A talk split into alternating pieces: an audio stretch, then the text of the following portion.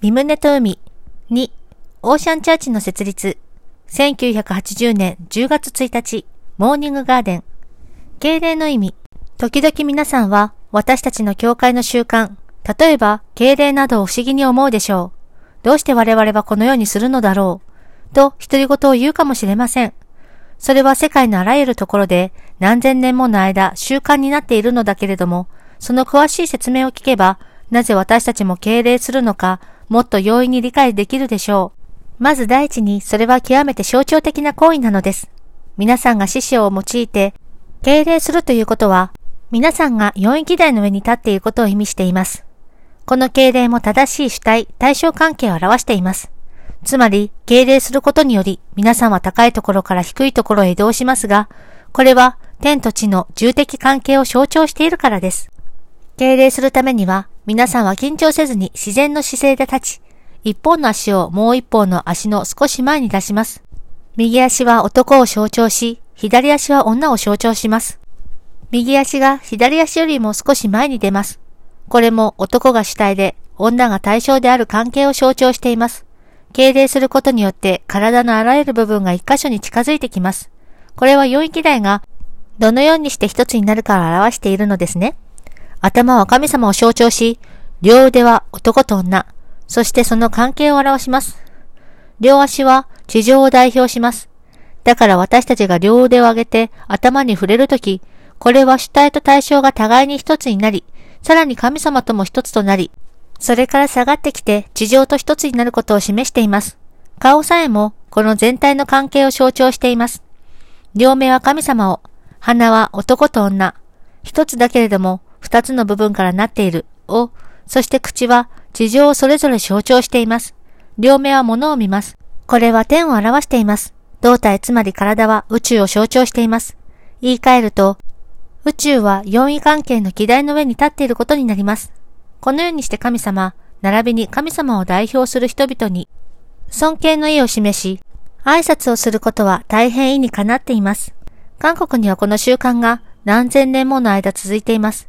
しかし私たちがこれを行うのは韓国の習慣だからという理由のためではなく、それが原理に一致しているからなのです。このように子供たちが毎日毎朝両親に挨拶します。皆さんは子供たちを、特に母体内にいる時の子供たちを見ればわかることですが、彼らは自分たちの指を握りしめ、拳を作っています。どうしてでしょうか？親指は神様を、そして他の指はそれを取り巻く四域台を象徴します。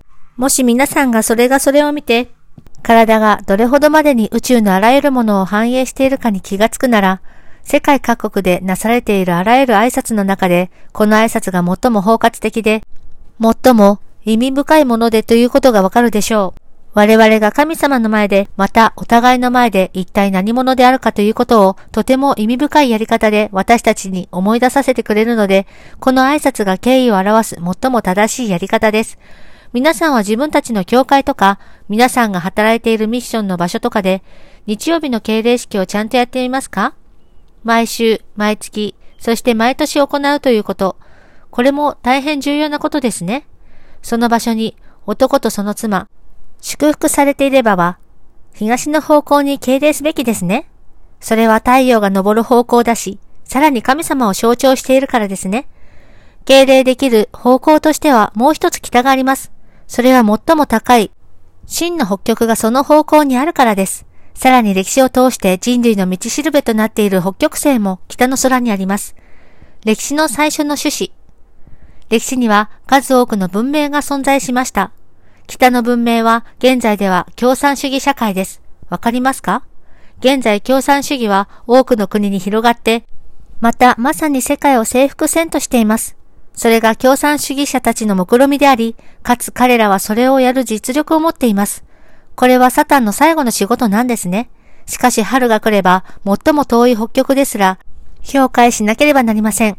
統一主義とは何でしょうそれは新しい文明の始まりです。簡単に説明しましょう。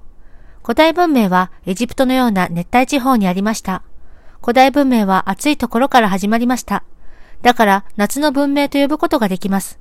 今日、ヨーロッパのように、それらの時代から発生した温帯から簡単にかけての文明があります。それらは秋の文明と呼ぶことができます。秋になれば葉が木から落ち始めます。同様にこれらの文明が過去の偉大さにもかかわらず衰退しつつあるのを私たちは知っています。木はその葉を失い、裸の枝だけが残り、その他はすべて落ちてしまっています。その後、北から冷たい冬の文明、共産主義が広がり、秋の文明がそれに吸収されるでしょう。以前の状態のままでいることはできないのです。冷たいのは無慈悲です。共産主義は無慈悲です。それが一旦介入すると決めたらとことんまで介入します。その前に立ちふさがるものは何でも完全に排除してしまいます。この点から見て私たちにはまだ春の文明は訪れていないと確信を持って言うことができます。人類は元来春から始まるはずであったということを皆さんは知るべきです。私たちは歴史を振り返ってみて、文明に春は一度もなかったことを知っています。だからおそらく現在が誠の愛の始まりであり、誠の愛の結実が初めて流星を極める時でしょう。もし我々が春から出発して夏、秋、冬へと発展していったならば、その実は最初の種子から成長したことでしょう。しかし最初の種は植えられなかったので、冬が来たら何も残りませんでした。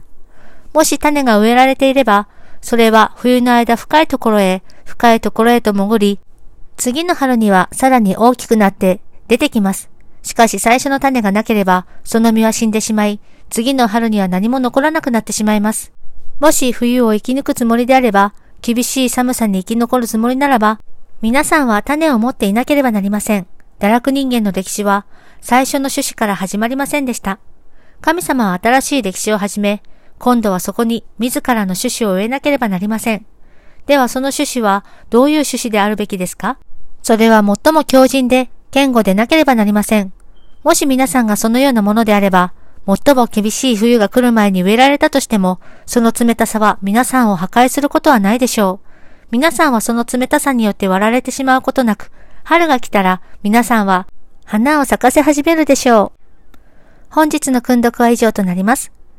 このゴリブルはご視聴していただいている皆様のご支援で成り立っております。詳細はゴディブル .org をご覧ください。